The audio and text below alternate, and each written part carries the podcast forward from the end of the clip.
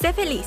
Come saludable. Haz ejercicio. Duerme 8 horas. Sé exitoso. Ama lo que haces. Encuentra el amor de tu vida. Viaja. Sé positivo.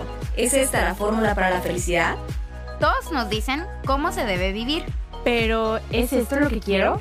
¿O es lo que los demás me dicen que debo querer? Nosotras somos Paulina, Elisa, Giovanna, Monse. y juntas te damos la bienvenida a esta aventura en la que descubriremos que no existe una fórmula mágica para la felicidad. pero que alcanzarla es más fácil a partir del amor propio. Por eso, Espero que te quieras.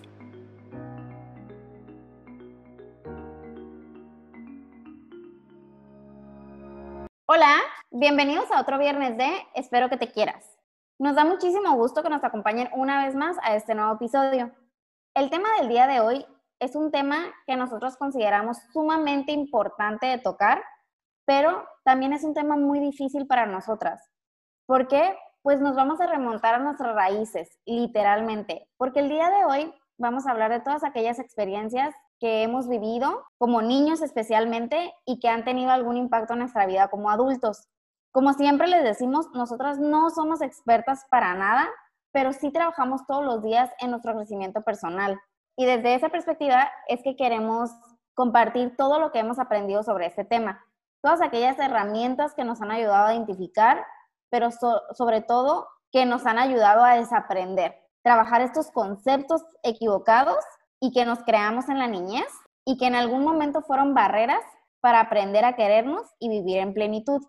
Creo que va a ser un episodio que nos va a llevar a un lugar muy vulnerable porque se trata de hablar de nuestras familias, de lo que sentimos, de nuestras experiencias y todo aquello que nos marcó, pero consideramos que es muy importante compartir esto con ustedes y compartirlo desde el corazón y abrirnos completamente con ustedes para seguir aprendiendo juntos.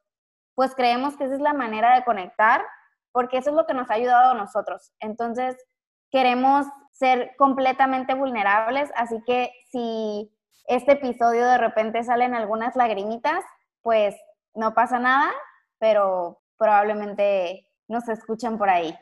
Pues, ¿qué les parece si comenzamos por platicar brevemente sobre el tipo de niñez que tuvimos? Creo que es importante porque las cuatro venimos de infancias completamente diferentes y pues esto nos sirve para dar un contexto a los que nos escuchan sobre lo que les estaremos platicando el día de hoy. ¿Quién empieza? ¿Quién es la, la valiente? Qué difícil, ahora ninguna quiere ser la valiente. Creo que, creo que es un tema un poquito complicado para todas, porque todas, como dices, crecimos en ambientes totalmente diferentes, pero bueno, me voy a animar yo, Montserrat.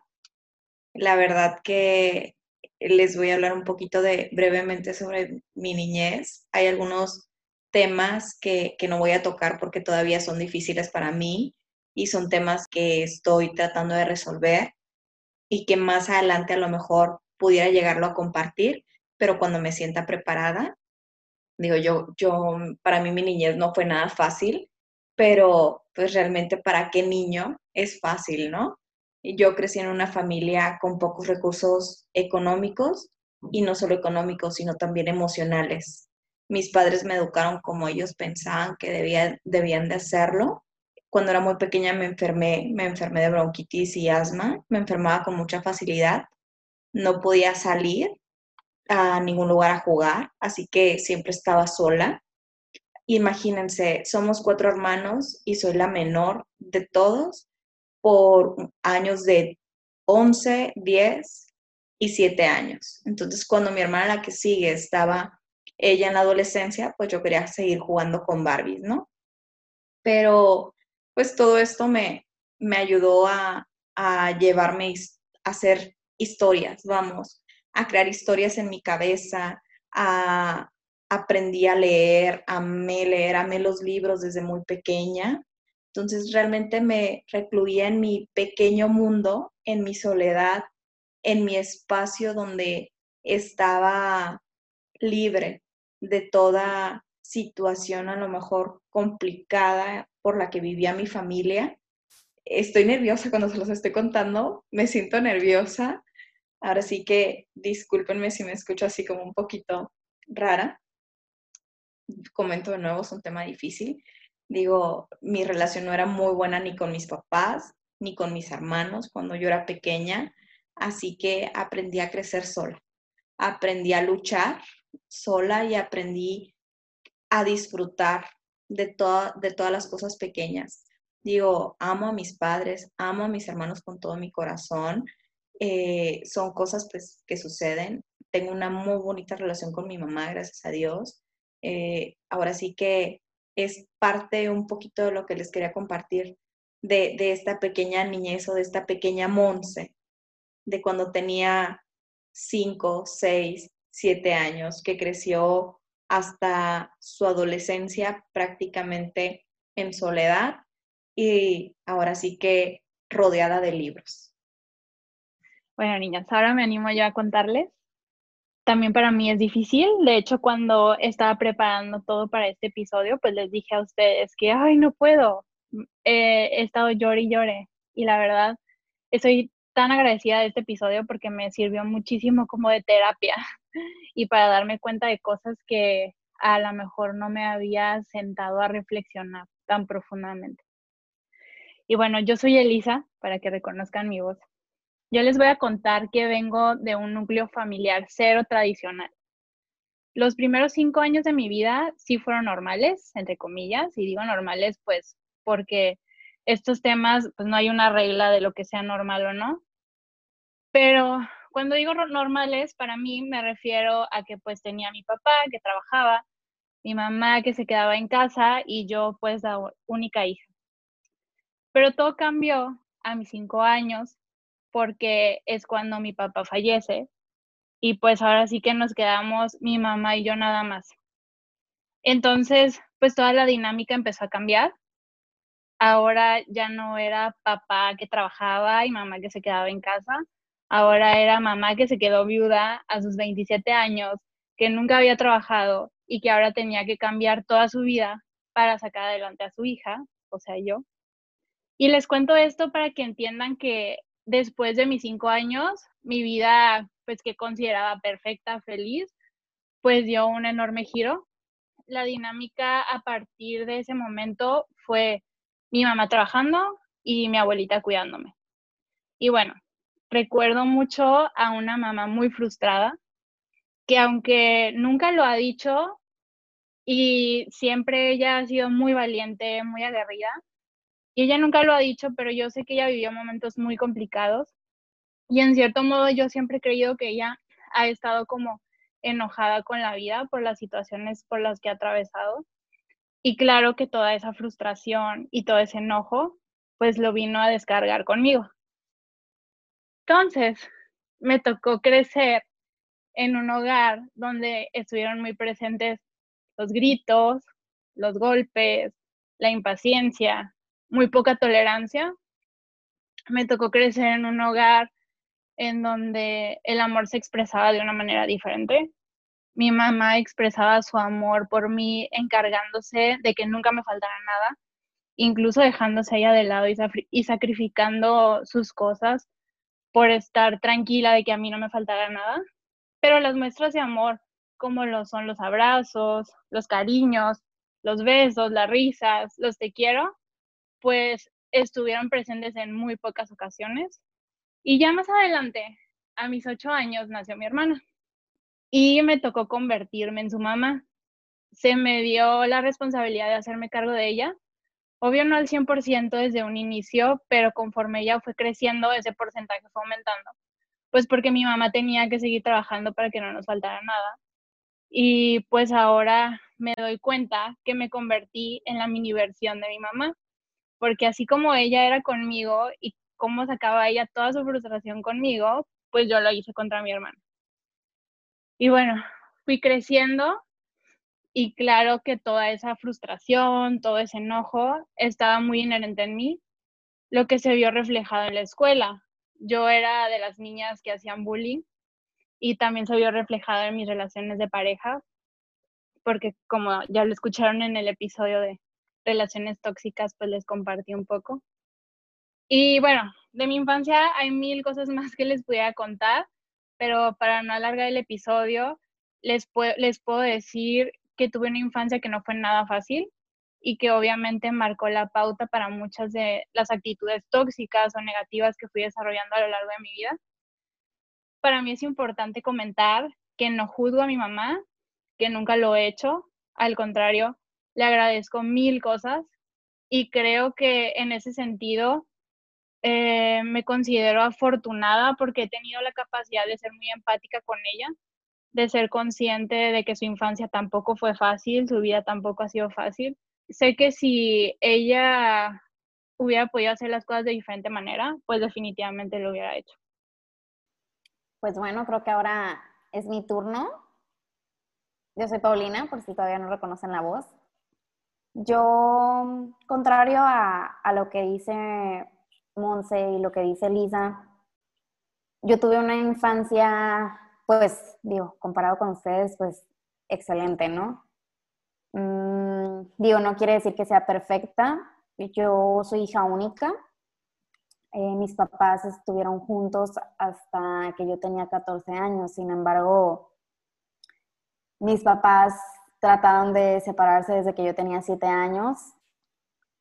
La relación con mis papás para mí en mi infancia no era, pues era normal, ¿no? Sin embargo, ahora que soy adulta, veo como, pues no existía mucha comunicación, no existía esta, estas muestras de cariño entre ellos, incluso mi papá era una persona, pues que no mostraba mucho sus sentimientos, ¿no? Digo, yo sabía que me adoraba, pero tampoco no era muy expresivo en cuanto a las palabras.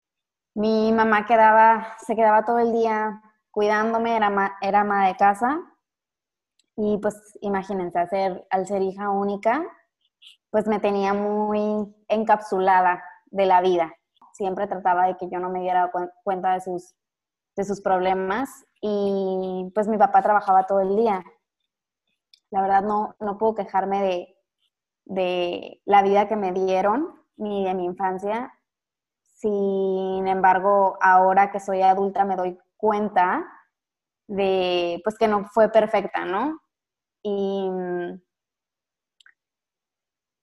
la relación creo que también que yo viví con mis papás estando ellos juntos eh, fue un poco que yo creo que bloqueé de mi, de mi cabeza, porque mm, para mí el, el tema de mi papá es un poco difícil de tocar. Para mí, para mi mamá, fue difícil y ha sido difícil asimilar que mm,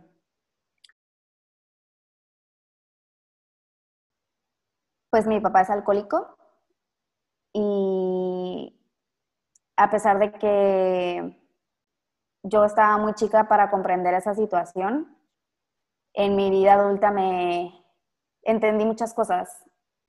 Entendí las cosas que, vivió mi mamá, entendí a mi papá y entendí cómo también con el, tiempo, con el tiempo mi papá se fue alejando y se fue refugiando en el trabajo por esta enfermedad que, que tiene, ¿no? Es una enfermedad que es para toda la vida, que no se cura, solamente se controla.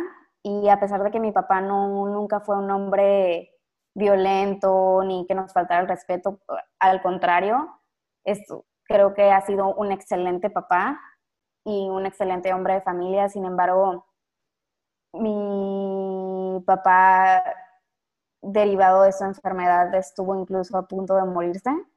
Entonces, creo que por esa razón mi papá se iba alejando de nosotros, nosotras, y mm, cada vez tenía una relación más alejada de él. Y mi mamá, por quererme proteger, me llevó como a esta cápsula de que nada está pasando, todo está bien. Y de lo que ella decía se hacía, ¿no? Entonces creo que eso me hizo ser un poco temerosa o un poco, un poco solitaria. Y evidentemente mis papás terminaron por divorciarse a mis 14 años, ya no estaba tan chiquita, pero creo que todo eso también inconscientemente me llevó a no relacionarme de una manera sana, no solamente con, con, con familia, con amigos, sino con las parejas. Y de hecho hasta hace poco me di cuenta o entendí que justo también al momento que mi papá se fue de, de, la casa, fue cuando yo empecé a buscar como esta, este amor y esta atención por fuera y fue cuando me empecé a relacionar con estos hombres no, no sanos, teniendo pues desde muy chica como esta relación de, de noviazgo cuando pues no, pues no, no era lo ideal, ¿no? Y también como con Elisa, para mí es, es, es, difícil decir todo esto, sin embargo, no juzgo a mis papás, los amo demasiado y sé que han hecho todo, nunca me faltó nada, pero tampoco ha sido perfecto. Bueno, niñas, gracias por compartir porque sé que no es fácil. Supongo que ahora me toca a mí. Les habla Gio, por si alguien no había sacado ahí las deducciones de quién faltaba yo recuerdo haber tenido una infancia muy normal y me voy a referir a normal como entre comillas, porque como ya dijo eh, Elisa, lo normal es, es muy subjetivo. Pero como ya les he platicado, yo vengo de una familia muy tradicional. Mis papás han estado casados por más de treinta y tantos años y hasta la fecha siguen juntos. Mi papá siempre fue el proveedor de mi familia él tuvo ese rol y mi mamá tuvo también el rol que se espera de las mamás, al menos en México o en América Latina probablemente. Ella se quedaba en casa a cuidarme a mí y a mis hermanas, a mis hermanos, ¿no? Pero los dos siempre estuvieron muy presentes en mi vida. Eh, mi mamá nos llevaba, nos traía de la escuela, nos ayudaba con tareas, nos llevaba actividades extracurriculares. Y creo que en general mi familia es muy cercana. Tan es así que comíamos juntos todos los días hasta mis 24 años, que yo dejé de trabajar para mi papá y me convertí un poquito más independiente. Pero los domingos en mi casa siempre han sido un día de estar con la familia y hasta la fecha pues sigue siendo, ¿no? Claro que no crecí en una familia perfecta para nada, sí habían gritos y de repente había, pues no somos, un, no somos personas muy expresivas, entonces tal vez el cariño se sabía que estaba, pero no se expresaba. Pero yo de hecho antes de empezar a grabar les pedí a las niñas sí podía ser la última en compartir mi infancia, porque yo me he dado cuenta que toda esta normalidad que les acabo de contar, como adulta me hizo pensar que yo no necesitaba voltear al pasado en búsqueda de respuestas y que cualquier sentimiento de tristeza o ansiedad que yo pudiera llegar a sentir estaba siempre en mi cabeza. Era algo que yo creaba ya sea para sentir drama o algún tipo de melancolía. Y con el tiempo he aprendido que, que eso no es así, que no solo las experiencias particularmente difíciles te marcan cuando eres niño.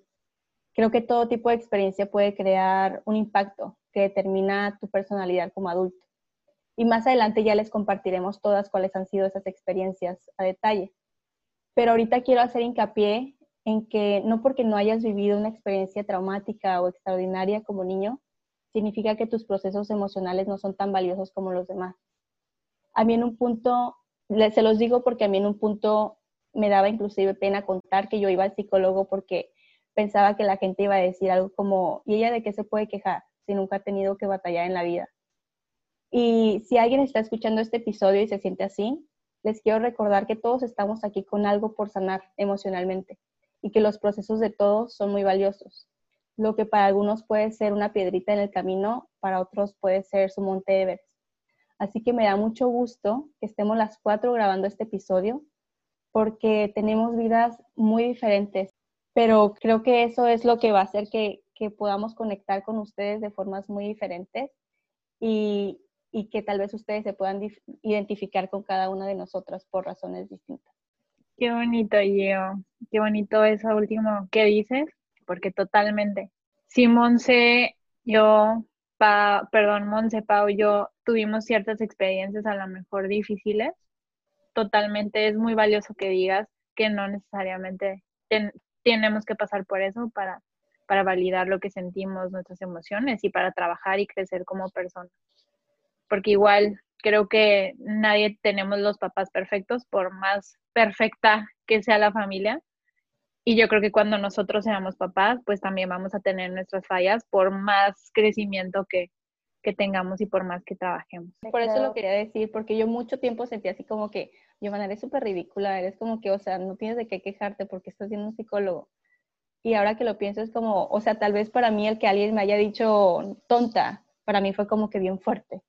Sí, de hecho, pues las cuatro tenemos una historia muy distinta y yo creo que si uno lo ve de fuera, pues como tú dices, yo no, uno podría pensar de que, pues no, la, estás muy bien, la familia perfecta, y creo que yo también lo pensé mucho tiempo, como que todo estaba bien, yo crecí perfectamente, todo estaba bien, pero creo que cuando, cuando no están estas cuestiones como tan palpables en tu infancia, creo que te haces esta idea de mi infancia fue perfecta y cuando creces y empiezas a sanar, te das cuenta de ciertos patrones, de ciertas conductas, de cómo te relacionas contigo misma, con los demás, y te das cuenta de que hay algo y todo se remonta a la raíz, ¿no? A la infancia, y es cuando ves que, que no, que siempre, que siempre hay algo, ¿no? Por más perfecto que quisieron hacerlo tus papás, siempre hay algo que sanar. Y creo que incluso hay veces que lo bloqueamos en nuestra mente, ¿no? De nuestros recuerdos. Creo que también en mi caso fue así. Creo que yo hasta hace poco he ido razonando esto y juntando piezas de rompecabezas, porque para mí, pues yo lo veía como que todo estaba bien y pues te vas dando cuenta de esas cosas que tienes encapsuladas en tu mente y que las pones como en un archivero, ¿no? Claro, Pau, y sobre todo lo que dices, cuando estamos chiquitos tenemos una capacidad impresionante para dejarnos ir por estas historias fantásticas, por estas ideas que tenemos en nuestra mente y a lo mejor bloquear todos estos pensamientos o situaciones que fueron difíciles de afrontar para cada una de nosotras y para cualquier persona. Y como lo dice Gio, no hay que desmeditar el crecimiento de la situación de, de, cada persona, porque cada persona es totalmente diferente y a lo mejor lo que para una fue algo muy fuerte, para otra a lo mejor es algo sin importancia. Y cada una va a necesitar procesos totalmente diferentes. Y a veces no es hasta que eres adulto y, y em, inicias una vida a lo mejor amorosa o tu carrera profesional cuando te empiezas a topar con todos estos detallitos que, viviste de niño, que creciste y que en sí pues fueron difíciles o fueron complicadas para ti para sobrellevar. Y ya que les compartimos un poquito sobre nuestras vivencias de la infancia, ahora me gustaría que empezáramos platicando cuándo y cómo fue que aprendimos que la infancia tuvo un impacto en nuestra vida como adultos les voy a compartir un poquito de cuál ha sido mi experiencia. Creo que para mí el momento en el que me hice consciente de esto fue cuando comencé a ir a terapia. Y la psicóloga en las primeras sesiones me hacía muchas preguntas sobre no solo mi familia, sino sobre eh, momentos específicos de mi infancia o me preguntaba qué recuerdos tienes de cuando tenía seis años, cinco años, siete años. Y algo muy interesante pasó. Me di cuenta que comenzaba a remontarme a recuerdos que parecían poco relevantes, pero que estaban muy presentes en mi memoria. Y con esto me refiero, no tenía los recuerdos de, no sé, mi fiesta de cinco años o las vacaciones que tomé con mi familia a los ocho, sino tal, tal vez tenía recuerdos de algo que alguien me dijo en algún momento o una emoción que sentí después de, de presenciar algo. Y estos recuerdos que en su momento yo consideraba tan irrelevantes, me di cuenta que eran aquellos que, me, que habían forjado mi personalidad y que se habían quedado tan engranados en mi mente que yo vivía en base a estos recuerdos.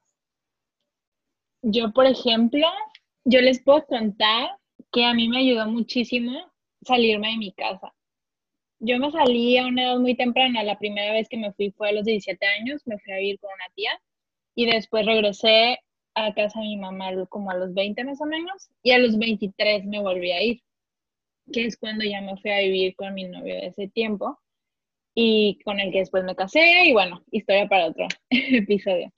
Pero entonces, el salirme de ese ambiente familiar tan tóxico para mí fue lo que me ayudó muchísimo para detectar todas esas conductas que no me gustaban y que venía repitiendo inconscientemente. Porque al estar fuera de ese ambiente fue cuando, cuando me di cuenta que yo estaba repitiendo muchas conductas que mi mamá hacía y que yo decía que odiaba, pero estaba siendo muy parecida a, a ella. Entonces, pues obviamente me di cuenta que mi infancia había impactado en muchas áreas de mi vida, que habían definido mi personalidad, mi forma de pensar, mi forma de actuar. Pero donde más lo notaba, y lo noto todavía obviamente, es en, en la forma en que me relaciono con las personas. Y me refiero a cualquier tipo de personas, me refiero a relaciones laborales, relaciones de amistad, pero obviamente se nota muchísimo más en las relaciones de pareja porque pues creo que es con quien pues eres más vulnerable, con quien llegas a tener una convivencia a un nivel tan íntimo que te puede llegar a retar en esas situaciones que son más complicadas para ti y que es cuando sale toda, todo eso que traes adentro inconsciente y esas actitudes negativas que aprendiste de chiquita, ¿no? En mi caso fue eso, el salirme y entonces ver mi hogar, ver mi casa como desde fuera y verme a mí en un hogar nuevo repitiendo las mismas conductas. Para mí fue como que, ok, ¿qué está pasando? Me vengo saliendo de algo que me estoy quejando tanto y al final de cuentas estoy haciendo exactamente lo mismo. Qué fuerte eso que dices, de que inconscientemente estabas repitiendo todo aquello que habías visto y que conscientemente tú no querías repetir. Sí, la verdad, sí como les he dicho en episodios pasados, para mí siempre la clave es ser consciente y es difícil ser consciente porque no te das cuenta o a veces no te quieres dar cuenta o vas en automático y no te paras a reflexionar un momento sobre, a ver, ¿y esto de dónde viene? ¿Me gusta esto que estoy haciendo? Eh, ¿Es algo que quiero hacer o que yo me quejaba de esto? Entonces, pues para mí fue eso, porque digo, como ya saben, pues mi trabajo ha sido de diferente forma. Para mí, al igual que, que Gio, fue la terapia sin embargo, yo les he dicho que he tenido tres momentos diferentes en mi vida en que he tomado terapia, pero fue esa última vez, ya siendo más adulta, que llegué completamente rota y fue cuando me di cuenta que todo en mi vida estaba mal, que me sentía sola, me sentía con, muchas cosas, que llegué pues en, en un momento de crisis, ¿no? Llegué llorando pidiendo esquina prácticamente. Y a partir de ahí fue cuando empecé a ser más consciente, cuando empecé por ciertas cosas a trabajar, pero siempre el trasfondo era algo que venía, ¿no? Desde la infancia. Entonces, la terapia a mí me ayudó muchísimo para darme cuenta de estas cosas y mucha introspección. Yo creo que en estos dos años y medio que tengo en terapia. No solo ha sido el ir y sentarme, sino como tener este trabajo de introspección, de analizarme tanto dentro de la terapia como por fuera. El hecho que estaba sanando todas las relaciones en mi vida, en especialmente con las de mis papás, fue cuando me di cuenta, cuando leí también ese libro que les recomendé en el episodio de las relaciones tóxicas, de las mujeres que aman demasiado, habla mucho de los momentos de tu infancia, de los patrones. Y para mí ahí me cayeron muchos veintes y fue cuando me di cuenta que todas estas cosas pues, venían desde la niñez, ¿no? Venían desde, desde mis miedos, desde cómo relacionarme, el por qué yo no ponía límites en mi vida, todas estas cuestiones las fui analizando poco a poco y desmenuzando. Y también creo que parte de fue el hecho de que mm, a inicios de este año mi papá entró por segunda vez a rehabilitación.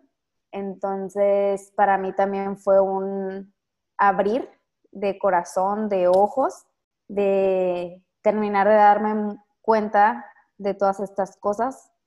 Hablando un poquito más específico, pues incluso yo me llegué a relacionar con puros hombres que tomaban en exceso y fue algo que no me había dado cuenta hasta que tomé terapia, hasta que leí el libro, hasta que empecé a sanar todas esas cosas. Y como tú dices, Elisa, lo que no quieres en tu casa, inconscientemente lo estás trayendo, ¿no? Entonces yo recuerdo mucho que decía, pues, porque yo no me consigo hombres buenos como mi papá, tan trabajadores, y me di cuenta que estaba buscando el otro lado, el lado que, que yo no estaba viendo.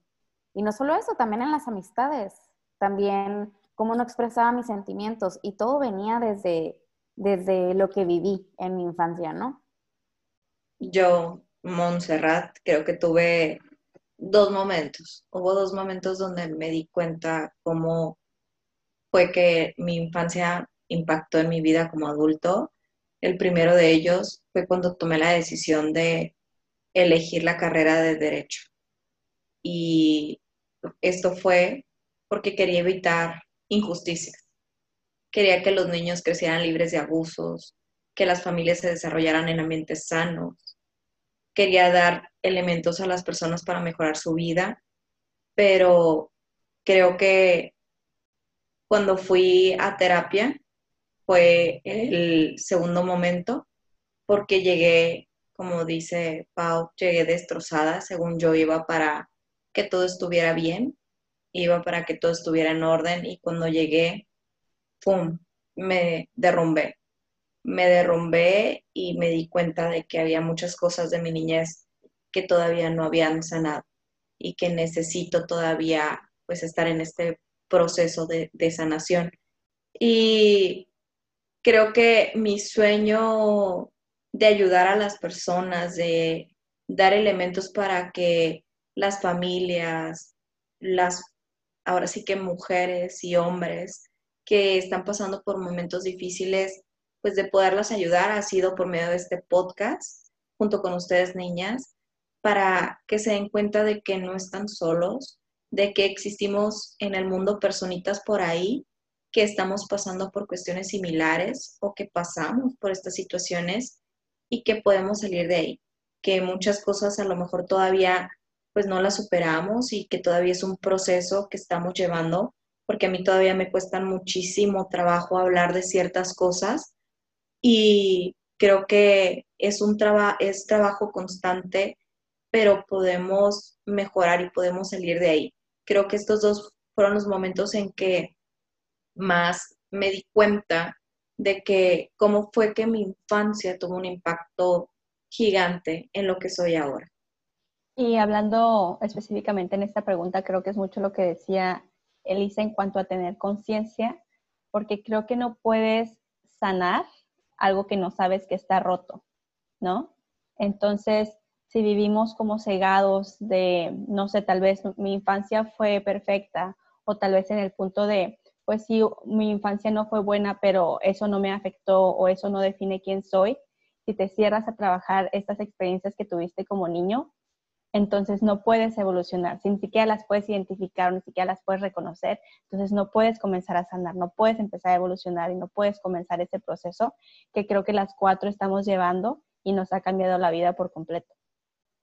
Y respecto a las experiencias, niñas, que las marcaron, que marcaron su vida como adultos, ¿por qué no platicamos un poquito de estas experiencias que vivimos en nuestra niñez, que nosotras hemos identificado este gran impacto que han tenido en nosotras?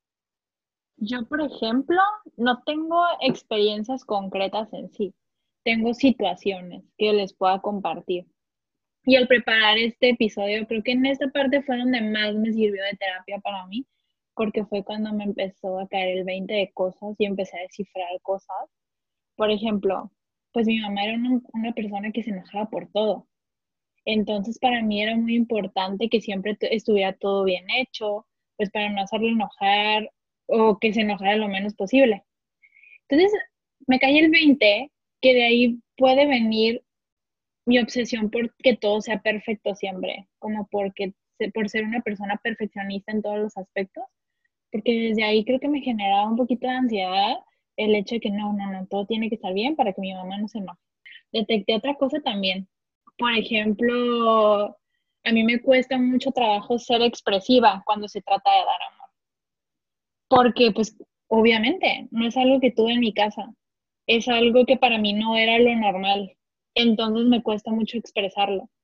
Porque sí lo siento, obvio, pues soy como una persona muy amorosa, pero cuando se trata ya de expresárselo a otra persona, es muy difícil para mí, no me resulta algo natural. Pero por lo mismo, como es algo que no tuve durante mi infancia, es algo que siempre he deseado mucho en mi vida. Y detecto mucho que ha sido la exigencia principal que yo siempre le he hecho a mis parejas, por ejemplo. Para mí es muy importante sentirme querida, sentirme amada por las personas. Y es una de las cosas en las que trabajo, porque pues como ya hemos dicho en otros episodios, no puedo exigir algo que no soy capaz de dar. También detecté otra cosa, por ejemplo, yo soy, como ya lo dije desde el primer episodio, soy mandona por naturaleza. Entonces creo que viene desde que se me dio la responsabilidad de, de, ser mamá desde muy temprana edad. Entonces, como les decía, me tocó tomar ese rol con mi hermana. Y noto que de ahí puede venir mucho esta necesidad siempre de querer como controlar todo, como demandar, de tener todo en orden, de resolver los problemas de las personas, eh, no sé, de tomar a veces el papel, el papel de, líder en, cuando hay situaciones, porque pues yo estoy acostumbrada a ser mamá desde chiquita, entonces eso es lo que, lo que hacen las mamás, el decirle a la gente qué tiene que hacer y qué no tiene que hacer. Es para mí un patrón aprendido y es de las cosas que trabajo. Y una que dije, wow, el hecho de que yo desde muy chiquita tuve la necesidad de ser independiente, porque yo no tenía mamá ahí a un lado para que me resolviera los problemas, porque mi mamá tenía que salir a trabajar y no estaba conmigo. Y al contrario, yo tenía que resolver los problemas de mi hermana. Entonces, es eso. Y aparte, que viene junto con pegado, como dicen, mi mamá era mucho de recalcar todo lo que ella tenía que hacer por sacarnos adelante a mi hermana y a mí. Todo lo que sacrificaba por nosotros. Entonces va de la mano. Porque en primera, ahorita, a mí me cuesta mucho trabajo recibir ayuda. Porque estoy acostumbrada a hacer las cosas yo y porque la verdad realmente no he necesitado ayuda de las personas. Siempre de alguna u otra forma salgo adelante con mis cosas y las resuelvo. Y en segunda, no puedo evitar sentir que cuando alguien me ayuda en algo, pues automáticamente yo le debo un favor o, no sé, en algún momento me lo va a echar en cara. Y digo, son dos, dos cosas que están inherentes en mi personalidad que totalmente vienen de la infancia y que vienen de ese núcleo familiar en el que crecí, en el que me tocó estar. Y quiero aprovechar esta intervención mía para adelantarles que por ejemplo, yo noto que todas estas situaciones 100% vienen de la infancia, como les estoy diciendo. Entonces, de verdad que no se pueden perder el siguiente episodio, porque nuestra invitada les va a hablar mucho de la importancia de la infancia. Y si ustedes que nos escuchan tienen hijos, digo, a lo mejor ya ustedes ya son adultos y están ustedes si quieren empezar su trabajo, su crecimiento, eh, conocerse a sí mismas pero si tienen hijos, de verdad que ojalá les sirva mucho este episodio, el escuchar nuestras experiencias para que empiecen como a hacer conciencia del impacto tan grande que son en la vida de sus hijos y decidan empezar, no sé, a romper patrones aprendidos de sus, de sus familias que seguramente pues se van repitiendo, ¿no? De generación en generación. Así que el comercial aquí va, no se pierdan el siguiente episodio. Fíjate que yo, igual que tú, Eli, mientras preparaba el episodio, eh, quise identificar como experiencias muy específicas. Y yo identifiqué dos. Una que descubrí en terapia y otra que era de esos recuerdos que les comentaba, que eran recuerdos como muy irrelevantes, por decirlo de una forma, pero que por alguna razón estaban ahí en mi mente. Les voy a platicar primero lo que aprendí en terapia. Yo aprendí en terapia que la llegada de mi hermano mi hermano nació cuando yo tenía seis años, fue un hecho muy importante para mí.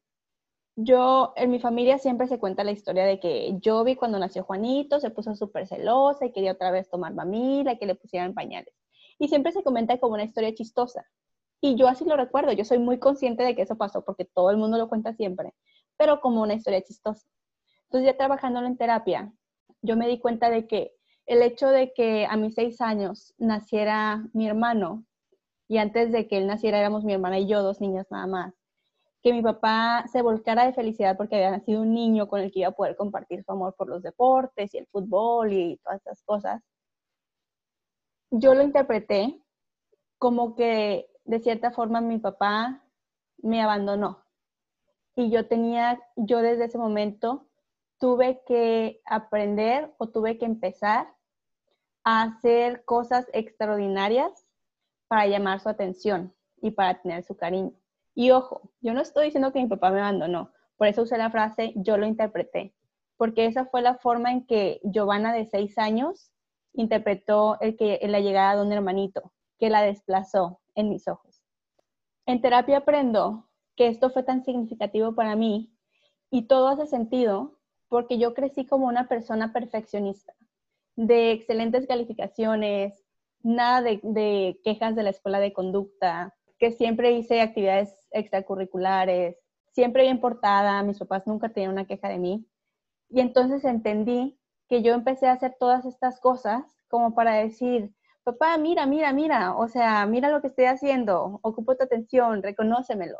Y ya más adelante también les platicaré cómo siento que esto se vio en mi vida adulta, pero vuelvo a la importancia de identificar estas experiencias que te marcan tanto, porque entonces, ¿cómo aprendes a empezar a romper patrones si ni siquiera sabes el patrón que tienes que romper? Y la otra experiencia que les quiero compartir es algo que no vino de mi familia, de hecho, fue algo que una compañerita me dijo en tercero de primaria y está muy grabado en mi mente. Y lo que me dijo fue, a ti te quiere porque eres negra. Y soy Giovanna, por cierto, como por si no identifican la voz. Y si han visto fotos mías, yo soy de tez morena. Y este comentario, este recuerdo, yo lo tuve, lo tengo grabado, lo, recuerdo muy claramente, pero me doy cuenta también que por muchos años yo no estuve contenta con el tono de mi piel. Al contrario, yo me consideraba fea porque soy morena. Entonces, incluso recuerdo que una vez, antes de bajar a desayunar, me puse tal con la cara, porque yo quería ser más blanca para ser más bonita. Y cuando bajé, mi papá me dijo, hija, lávate la cara, traes talco. Según yo, nadie se daba cuenta, ¿no? Y en realidad, creo que yo no aprendí a aceptar mi color de piel y no aprendí a, amarlo, porque ahora es algo que de verdad estoy muy orgullosa de este bronceado natural. pero no, me costó mucho trabajo y creo que no lo superé hasta, hasta mediados de mis 20. Entonces, hoy que, que pensaba en todo esto, dije, wow, ¿cuál es la, la fuerza que tienen las palabras? Y cuál es como el impacto que pueden tener en nosotros cuando somos niños. Y no, no viene siquiera como del entorno familiar, como este comentario que vino de otra niña que estoy segura que no lo hizo malintencionada porque al fin de, al fin de, cuentas, de cuentas niños, ¿no? Pero si reflexionamos, es por eso que como padres o como cuidadores de niños debemos de ser impecables con nuestras palabras, porque en el momento que tú decides decirle a, un niño, en un momento de frustración tal vez un no sirves para nada o no haces nada bien, ese comentario se le puede tatuar en su mente a un niño y él puede crecer pensando que de verdad no sabe hacer nada bien. Entonces va a ser un niño que tiene problemas de autoestima, va a ser un niño que que tiene problemas de no merecimiento. Así que también un comercial aquí, si alguien no ha leído el libro de los cuatro acuerdos, se lo recomiendo muchísimo porque habla precisamente de la importancia de ser impecables con nuestras palabras. Yo por el contrario, bueno, yo sí identifico tres experiencias de mi vida que me marcaron mi vida como adulto. Eh, les voy a compartir una les voy a hablar en aspectos generales. Una de ellas me llevó a estudiar derecho, como les dije anteriormente. La otra, pues me ayudó a siempre estar fuerte, a no dejarme vencer, a mantenerme de pie. Y esta última experiencia eh, fue el hecho de crecer, creo que sola. El no tener a lo mejor a una persona con la que yo pudiera pues jugar, con la que yo pudiera contarle lo que estaba pasando, mis sentimientos, porque no podía contárselo pues, a mi mamá porque ella tenía sus problemas, no podía contárselo a, mi, a mis hermanas porque ellas también tenían sus problemas o sus situaciones, Entonces realmente me desarrollé en un ambiente donde lo que pensaba, decía y sentía se quedaba conmigo. No lo podía compartir. Creo que el, el hecho de haber crecido sola me hizo ser muy independiente, me hizo hacer las cosas por mí, pero también me hizo muy ermitaña. Tiendo a alejarme de todos, de las personas que amo, de las que quiero, que estén en mi vida. Tiendo a, darme cuenta, tiendo a, irme, a alejarme, a estar en soledad. Disfruto mucho, o sea, no lo veo también, lo veo como algo bueno y algo malo. Lo veo como, hay una polaridad ahí. Lo veo como algo malo porque pues, a veces las personas que amo siento que van a pensar o van a creer que me alejo por alguna situación o algo que a lo mejor que ni siquiera existe. Pero también me hizo disfrutar mucho mi compañía, me hizo disfrutar mucho el estar sola, me hizo disfrutar mucho la soledad, el hablar conmigo, mis, el saber mis pensamientos, el escucharme y el conectar desde muy pequeña, aprendí a conectar con, con el universo. Y creo que esto me llevó pues realmente a que el día de hoy sea una persona fuerte, una persona creo que estable, una persona independiente y una persona que siempre va a luchar por ayudar a los demás y por tratar de, cumplir sus sueños. Qué bonito, Monse. Fíjense que yo no tengo como una situación en específico, siento que son muchas situaciones y que fueron como una constante en mi vida, pero sí las tengo muy identificadas. Por ejemplo, creo que el miedo al conflicto. En mi casa no se, no se hablaban los problemas.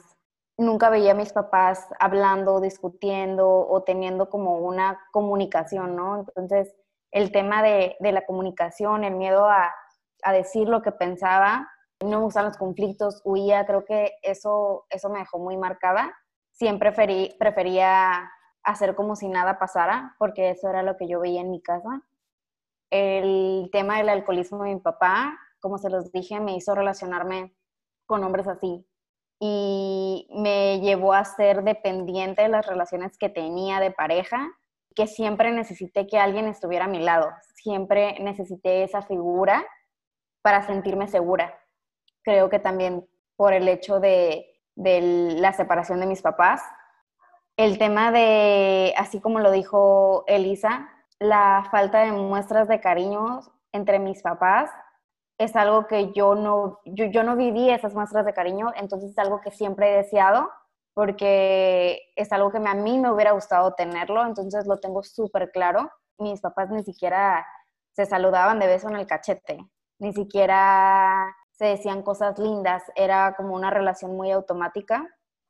Digo, no quiero decir que no existiera amor ni nada, sino que pues simplemente era sin muestras de cariño, ¿no? El hecho también de tener una mamá muy dura, que lo que ella decía, eso se hacía y que yo no podía decirle nada ni lo que pensaba ni mis sentimientos, porque para ella era contradecirla, era contestarle, era el ser mala hija, fue que me llevó a callarme, a no decir lo que pensaba, que yo lo que pensaba estaba mal y a tener miedo de eso por, por hablar y creo que también eso me llevó a, a no establecer estos límites y levantar la, la voz y decir, oye, esto no me gusta, oye, esto no me hace sentir bien, oye, yo no estoy de acuerdo con esto. Entonces, en lugar de hablarlo, simplemente lo dejaba pasar y me guardaba todo. Y al igual también que Giovanna, el hecho de ser perfeccionista.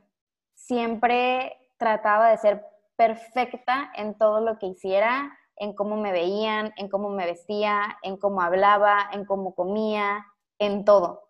Con mis amigos, ser la mejor amiga, la mejor pareja. Y creo que esto fue desde un punto de vacío para que no se fueran de mi lado. Ser tan perfecta que la gente se quedara ahí. Y creo que el que más me ha marcado de una forma positiva, el hecho de ser hija única y de que mi mamá me protegía tanto y me ponía en una burbuja, para mí fue un acto de, de cierta rebeldía, decir, no, es que yo puedo, no me vas a tener aquí en una burbuja, es que yo puedo hacer esto, es que yo no voy a dejar que me detengas. Y eso me hizo ser muy fuerte y muy independiente, porque yo nunca esperaba quedarme con los brazos cruzados y, ah, que mi mamá me haga las cosas y ya no voy a hacer esto por miedo, sino que me hizo ser muy fuerte y muy independiente. Y creo que el hecho de que mi papá siempre me respaldara en este tipo de cosas o en este tipo de decisiones me hizo como creérmela más, decir, sí, sí puedo, lo voy a demostrar y te voy a hacer sentir orgullosa. Creo que todas este tipo de cuestiones siempre fueron una constante y forjaron mucho lo que llegué a hacer y que ahora puedo decidir qué cosas tomar buenas y qué cosas malas. Desaprender de eso y también aprender otras cosas. Y ahorita con toda esta pláticas, estas experiencias, esa introspección de nuestra infancia, de nuestras experiencias, yo me he dado cuenta que las áreas de mi vida que se han visto más afectadas por las cosas que viví en mi niñez o que aprendí en mi niñez ha sido las relaciones de pareja y creo que también en mi autoestima y en forjar mi personalidad. Creo que esas dos cuestiones son las que más me han afectado o han sido un reflejo. Yo creo que en esto nos vamos a coincidir todas, porque al final de cuentas las relaciones de pareja, después de tu familia y de tu núcleo familiar, es donde vienes a sacar tu verdadero yo, donde te viene a retar con situaciones, en donde te saca a veces de tu zona de confort, donde te reta a a lo mejor no pensar igual que tú. Entonces, pues eso hace que todas estas vivencias, pues las reflejes en eso. Y si vienes de un, de un núcleo familiar no tan sano, donde no había resolución de conflictos saludables, donde escuchabas gritos, donde escuchabas agresiones. Por ejemplo, hablando yo de mi casa, pues eso es lo que venía yo a reflejar en mis relaciones. Y claro, yo coincido totalmente mi relación conmigo misma, porque al final de cuentas eso es lo que hace y forja mi relación con las otras personas, laboral, amistad, pero definitivamente relaciones de pareja. Creo que en algunas de las áreas de mi vida que son un reflejo de, de, todo lo que aprendí de niña es el haber crecido a lo mejor un poquito como ermitaña, como les comentaba, es el decir que tengo un círculo muy pequeño de amistades, de amigos. Son muy pocos mis verdaderos amigos, son muy pocas las personas que realmente me conocen tal cual soy. Y otra situación es que aprendí a valorar las cosas pequeñas de la vida aprendí a, ser fuerte y creo que en esto vamos a conseguir todas. Todas somos muy fuertes, todas somos muy independientes. Entonces creo que esas son las tres cositas como que puedo resaltar. Y saben, ahorita que las escucho hablar sobre relaciones, relaciones de pareja y también en algunos casos relaciones de amigos, me quedo pensando que todas coincidimos en este tema porque las personas que siempre están más cerca de ti, las que dejas entrar más a tu vida, son tu familia y las parejas. Son los que siempre están ahí y algún, algún tipo de amistades. Y creo que son estas personas las que te reflejan todo aquello que viviste de niño, por lo general con tu familia, porque las personas que más cerca tenemos son también aquellas que más nos pueden lastimar, como con los que nos permitimos ser más vulnerables. Entonces tiene mucha lógica que sea precisamente en las relaciones donde vemos reflejado todo eso que nos pasó cuando éramos niños.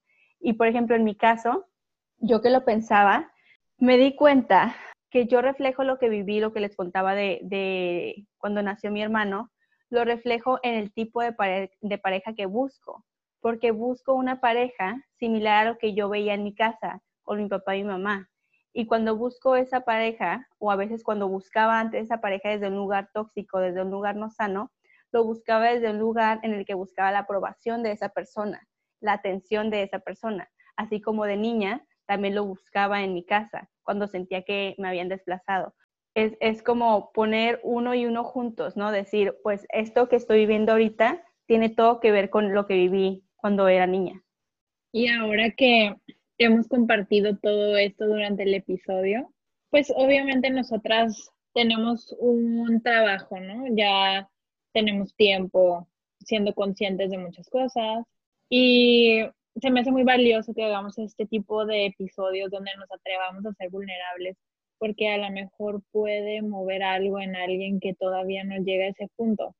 Y eso aquí cuando yo quisiera compartir alguna de las herramientas que nosotras hemos utilizado o que nosotras nos han ayudado a llegar a este punto. Tengo varias.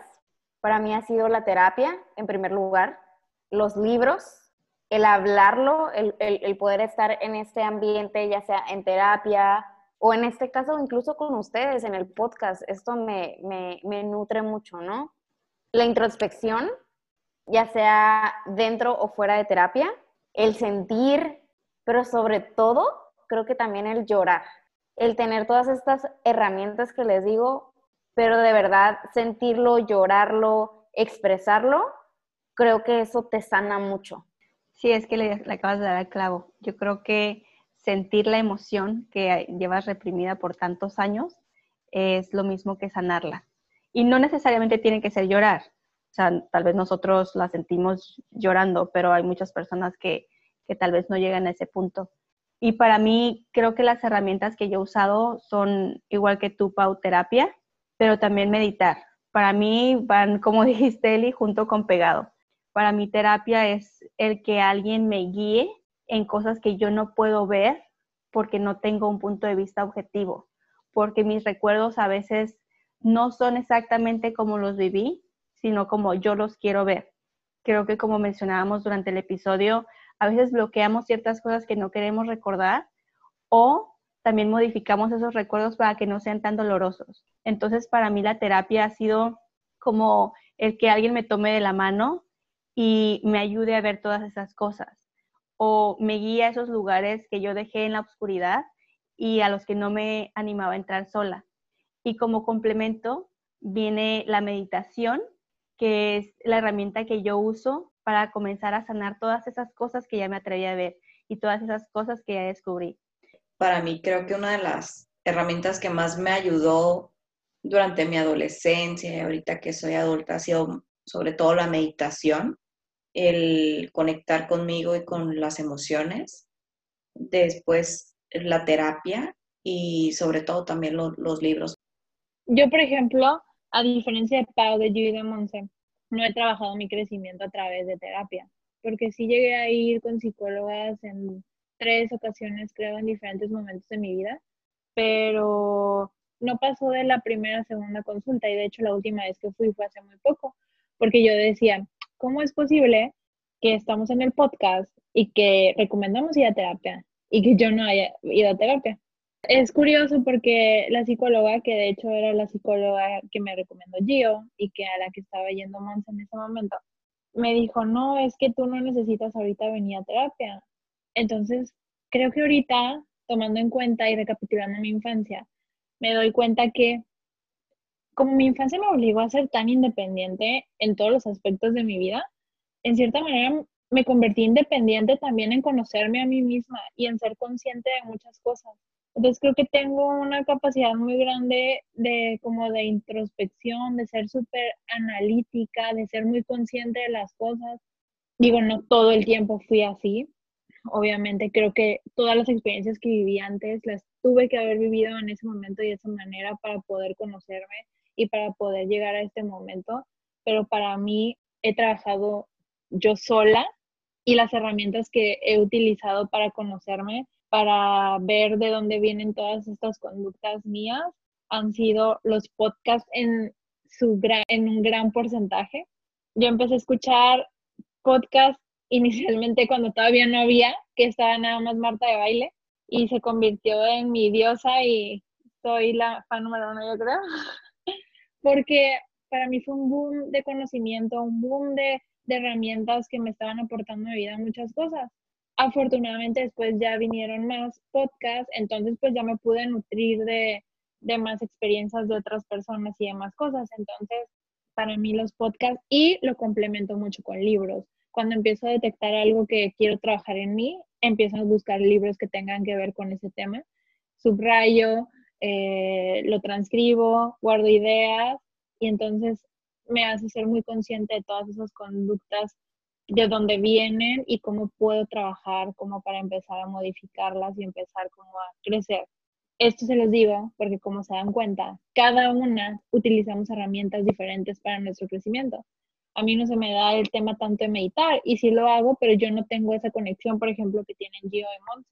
Si tú que nos escuchas no te sientes identificado con una herramienta que has utilizado una vez, yo te invito a que explores diferentes tipos de herramientas y encuentres cuál es la que se adecua más a ti, con cuál te sientes más identificado, con cuál haces más conexión y con cuál logras trabajar mejor todas esas cosas que quieres identificar, ser consciente y empezar a cambiar. Como yo siempre te lo he dicho, ¿no, Elisa? En, en varias ocasiones, tú eres muy autodidacta.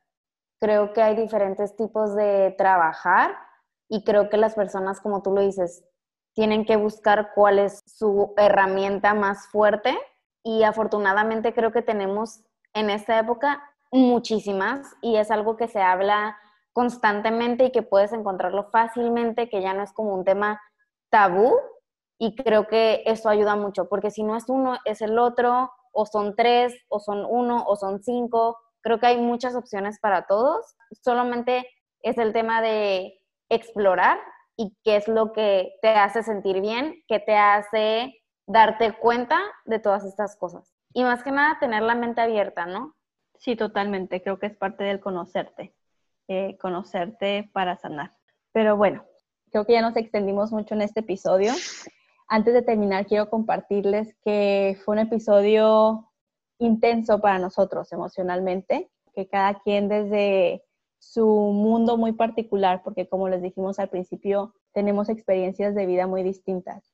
Pero si algo me deja este episodio es el reflexionar que todas estas vivencias y todos estos recuerdos, por más que a veces nos incomode siquiera voltearlos a ver o pensar en ellos, porque el hacerlo nos trae un mundo de emociones, creo que es la importancia de darnos cuenta que viven muy dentro de nosotros y que si le rascamos poquito, la emoción sale.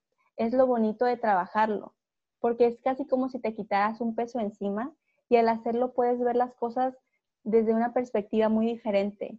Tal vez ya no con tanto dolor, sino aceptación, sino tal vez te da como esta, esta fuerza de, de seguir trabajando o este orgullo de haber superado lo que has superado y también de ver a las personas que estuvieron involucradas en esas experiencias, ya sean papás, familiares, amigos o incluso extraños, de ya no verlos con rencor o no recordarlos con algún tipo de coraje, sino agradecerles que te vinieron a mostrar cosas que tenías que trabajar.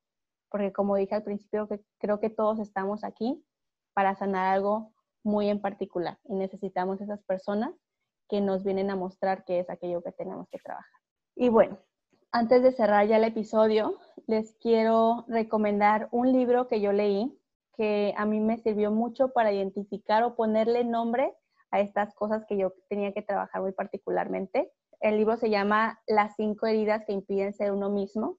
Este tema de las cinco heridas del alma es otro tema completamente diferente para otro episodio, pero este libro en particular a mí me ayudó mucho a identificar mis heridas de la niñez. Y antes de despedirnos, los quiero dejar con una frase que me encantó en cuanto la leí y creo que se relaciona mucho con este episodio. Y la frase dice, escucha a tu niño interior él sabe el camino de regreso al amor. Pues lamentablemente llegamos al fin de nuestro episodio y recordemos que todas las experiencias que pasamos cuando fuimos niños nos hace los seres humanos que somos en este momento.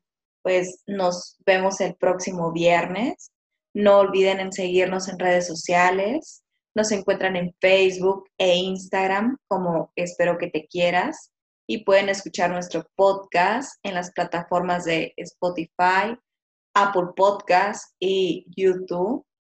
Si les gustó este episodio y creen que les puede servir a alguien que conozcan como una fuente de inspiración, no duden en compartirlo. Al hacerlo, nos ayudan a llegar a más y más personas y lograr así que esta bonita comunidad siga creciendo. Nos escuchamos la siguiente semana y ya saben qué. Espero que te quieras. Bye.